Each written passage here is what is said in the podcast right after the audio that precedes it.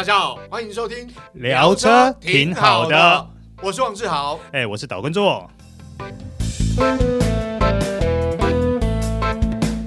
大家好，欢迎收听这一集聊车挺好的，我是王志豪，哎，我是岛叔岛根座。哎，座哥，这一集我们要聊的其实就跟台湾现在汽车市场以及消费者需求很有关系啊。对，哦，大家买车都希望配备该有的要有，嗯，哦、那。当然，包括现在主流配备之一就是主动安全配备。对，没有这些东西的话，你要卖是很难的。对啊，就是我们单就呃，如果你在买车用了几年之后要再卖车，如果没有主动安全配备，现在车价真的是不好。哎，不过志豪问你一个问题哈、哦嗯，你喜欢这些配备吗？好，其实我们私底下之前有跟作哥聊过，其实我觉得，如果就以我开车习惯来讲，我可以没有。嗯嗯、那我喜欢这些配备，的确，但是我不是很常使用，嗯，因为每个人开车习惯不一样。我虽然天天跑高速公路，但是这些配备对我来讲，并非全部都要有。嗯，啊，我们我们知道现在很多车商，呃，他在销售的时候，他会把车款分几个车型，啊，有等级之分，配备可能也会有差别。嗯嗯。那基本上，我们现在普遍大概都有所谓前方防碰撞预警系统嘛，都有啊。哦、然后盲点侦测，对，然后一些后方的警示，对，然后 ACC，对对 ACC 啊，车道车道偏移，呃，置中不一定，对，但是偏移警示是一定有，没错。那因为我说实话，就是我个人应该算比较早期有主动安全配备的时候就就有用过，像。因为以前开 Volvo 的车子嘛，对，所以 Volvo 算是国内汽车市场早期很早就引进所谓的主动安全配备。你开 Volvo 哪一台啊？哦，之前开 S 六零、V 六零都开过，然后 更早之前的七零也开过，然后再早之前呢，家人有开九六零也开过，哇，所以我开。Volvo 开了蛮多部车，哇，那你们家真的是 Volvo 的爱用者啊！啊，对，因为所以 Volvo 那、嗯，因为一方面也是 Volvo 它注重安全的形象了、嗯，对对对。当然，呃，过去的 Volvo 这个虽然是二点零升涡轮增压引擎低输出版本，呃，也大概就是一百九十匹啊，两百匹左右的水准，所以对一般的行车是够用啦。嗯嗯。那你又有安全配备嘛？嗯，然后。呃，油耗就呃普普通通 啊，但是至少在安全形象上面，我觉得它相当不错。我对于那个就是目前一些先进的一些主动安全的一些观念，嗯、甚至于跟一些看法的建立，嗯，其实也是因为 Volvo 的，关系嘛，对，因为早在零差不多零七。零六零七还是零八那个时候吧，嗯。嗯，那个时候便是那个时候我的工作正好是在担任他们的产品教育训练。呵呵呵，那我印象最深的是那个时候 XC 六零的产品教学，啊，那个时候刚开始有什么东西？ACC 哦，对，还有什么？那个呃 City Safety 什么都会防护系统，对，没错没错。好，那这个东西你既然要推广，还有一个要推广给消费者，你一定要先让。呃，销售顾问对，先试过，让他们感受到这个东西厉害的地方在哪里之后，嗯、你才有办法用你自己的亲身感受跟你的那个消费者说嘛。嗯，没错。好，那这个教育训练呢，有一个很重要的一环，就是实际路试体验。嗯，哦，这些主动安全配备作动状况，给车撞吗？哦，不是，没有啊，就是车子真的要去撞啊，啊，真的吗？真的要去撞，那。在要撞之前，我们一定要先测试嘛，因为我们没撞死，他们才能来试嘛。嗯、对、啊、对。那当然一开始他们，我记得那个时候是有三个关卡，嗯、那三个关卡都要去撞。嗯，当然没有。其实他虽然不至于到撞墙这么严重啦，但是其实你那个心里面的障碍是。对对对，没错没错。好，那它是一个什么样的状况呢？就是你一定大概为那个时候的 City Safety，其实它。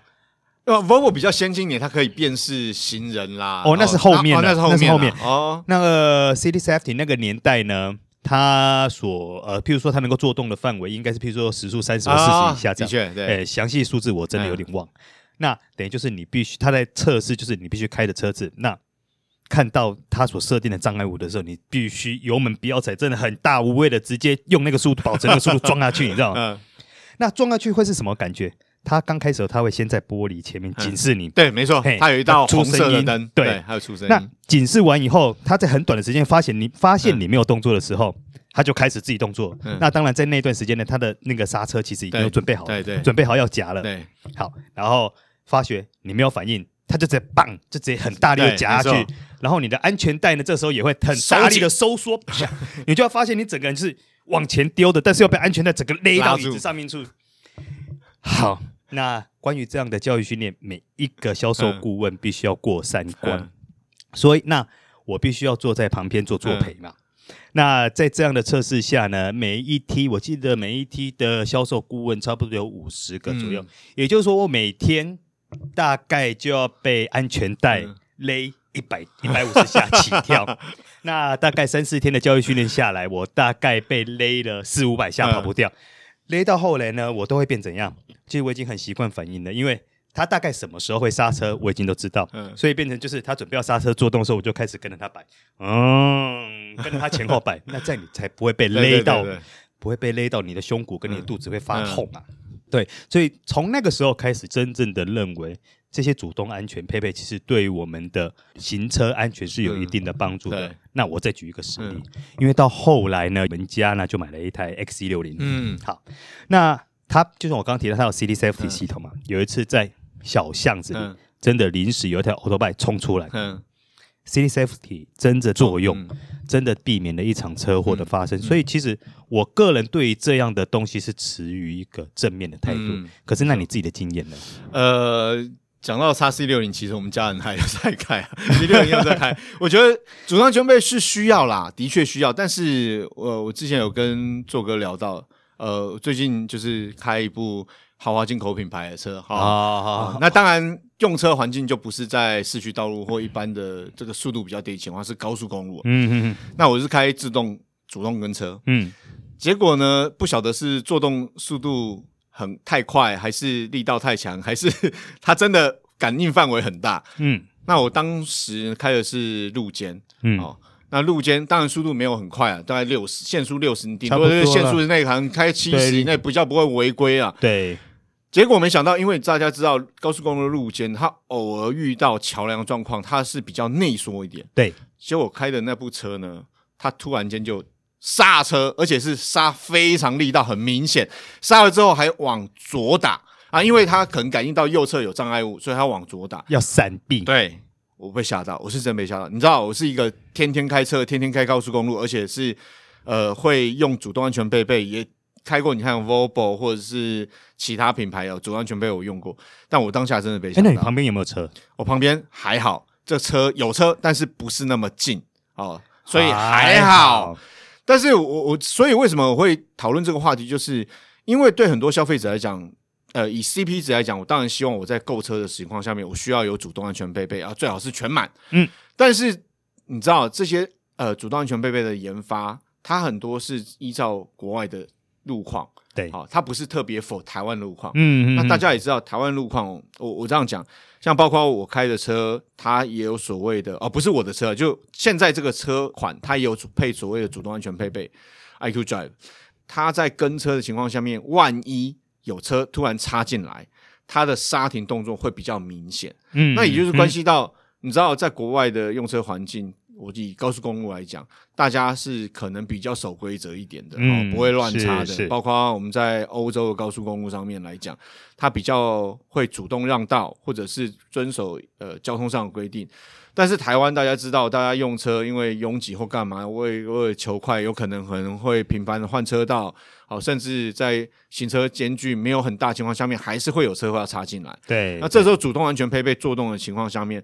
相对来讲，反应的时间比较短，嗯、或者是它的刹停力道比较大。嗯，那我觉得这种情况可能主动安全配备，呃，未必每个人都需要。我的观念是这样的，就是说，当你用车环境呢是属于比较长途的，嗯、啊，高速公路或者是呢比较呃行车都会系统有需求的情况下面，我觉得。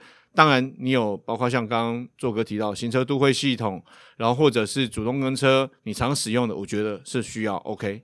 但是像我个人，我虽然有这些配备，但是我用的几率很小。嗯，那对我来讲，呃，有盲点很好，我觉得盲点非常需要，哦、盲非常好，好，盲点是非常需要。前方防碰撞预警系统，又包括都会行车防护系统，我觉得是需要，因为难免你在行车过程里面可能会一个失神。对、哦，那这种就是预防你去碰撞到前车。对，那我觉得需要。但是你说主动跟车跟车道置中，好、哦、有没有那么需要？我觉得看需求，当然有就很好。但是我觉得在台湾行车环境来讲，呃，似乎没有呃没有那么必要性那么高。哦，嗯嗯，但跟车很好用啊，因为你知道我们有车友有朋友他开车，他是一上高速路必用主动跟车，甚至连主动跟车高速公路用了之后下市区他也用主动跟车，因为为什么塞车啊？我不用踩油门那么累啊。其实我就是这一类的。哎呀，啊，这个。科技始终来自于人性，但是我我讲一个例子哈，再然后再再讲出我自己对这些东西的一个结论。嗯、呃，因为我家最近也添购了一台啊、呃，号称也是有这些新时代配备的东西。那它本身有车道修正的系统。啊，没错。好，那我我觉得这些配备都需要要有人去适应，才你在。跟他做配合的时候，你必须去适应他，或者是他啊、呃，应该是说你适应他吧？为什么会这样讲呢？他的那个车道偏移修正系统呢，是当你车子慢慢开开开开开到整个接近那个线的时候，他、嗯、会帮你拉回来。对对对对。那那台车呢，基本上它是帮你拉回来没有错，嗯、但是在拉回来的那个动作来说是没有那么 smooth 的啊。所以对大再加上因为前座的驾驶者会以为说。呃，因为这台车有配备这样的东西，所以他可以放心的把这些事情全部交给电脑去处理。嗯、可是对于我们后座的乘客来说，会觉得不舒服，因为你车子这样，哎，拉回来，拉回来，它做动的动作比较快，对，就很好比说我们台语讲的“嘿，切啊做洗微”这样子，啊、对，就后座成员会不舒服。嗯、那你说他这套系统有没有尽责？有。那但是你说他是不是做到尽善尽美？我觉得这看每个人的定义不同啦。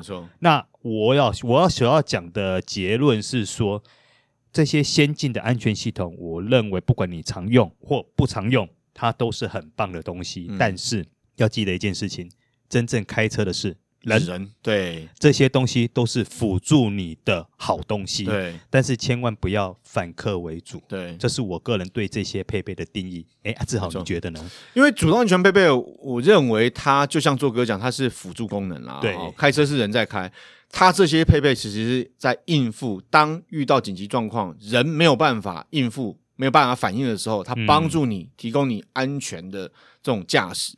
所以，呃，我这样说。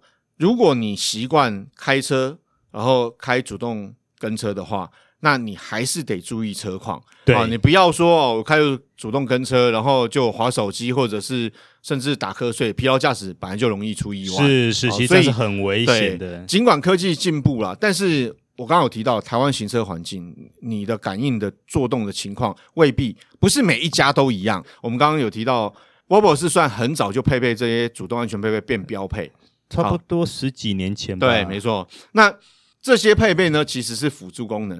然后随着科技慢慢进步，每一家车厂都有。那但是每一家车厂它的系统的调整和感应程度，它修正的幅度都不太一样。对，那你必须要去适应。对，那而且呢，我觉得它是应付紧急状况，嗯、所以配备有很好。但是开车毕竟人在开，所以你还是要注意路况。因为做哥也知道，我之前一个朋友他开的非常先进的车款啊，我知道，对，我知道，他还是出了一些意外，是是、哦。所以我讲说，你就算有这些配备，你还是要自己专心开车。对，那另外一部分就是很多车款的 ADAS 系统，它其实作动感应范围敏感度是可以调整，是是、哦，包括跟车的距离也可以调整。对，所以我是建议大家就是。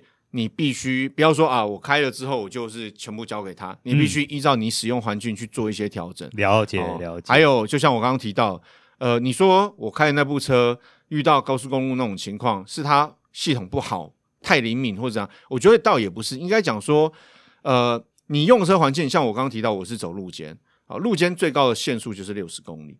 那我们知道很多驾驶人他可能会开很快，对啊。那我觉得如果在这种情况下，嗯，请你就不要用主动安全配备，嗯嗯嗯，你专心开车，那你也不要超过速限，对。那还有一个情况就是，我觉得呃不要用的情况就是天候状况不佳啊。哦，对，了解。天候状况不佳，我我因为你们知道，我听过很多车友讲说，啊，怎么下雨的时候啊，我主动安全配备，那个主动跟车怎么没有作动，还是不灵敏或者怎样？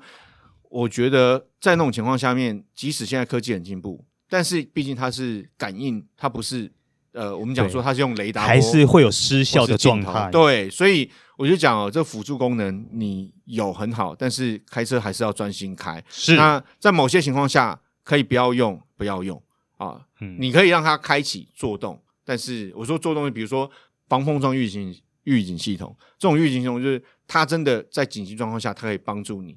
去提供比较大的刹车辅助力道，对。对，所以我觉得主动安全配备有很好啦，但是我觉得大家要斟酌使用啦，嗯、不要依赖，嗯，依赖反而会有一些危险存在。了解了解，那最后还是跟各位读者、跟听众来强调一下，就是开车的是人，嗯、这些这么先进的安全配备都是辅助你。对，所以我就讲主动安全配备有很好啊，当然你在之后要卖车的时候。呃，对车价也有帮助，但是不代表它是很完美的。嗯，哦、好，好，以上就是这一集聊车，挺好的。好，的好，我是王志豪，哎，我是导观众，我们下次再会，拜拜。拜拜。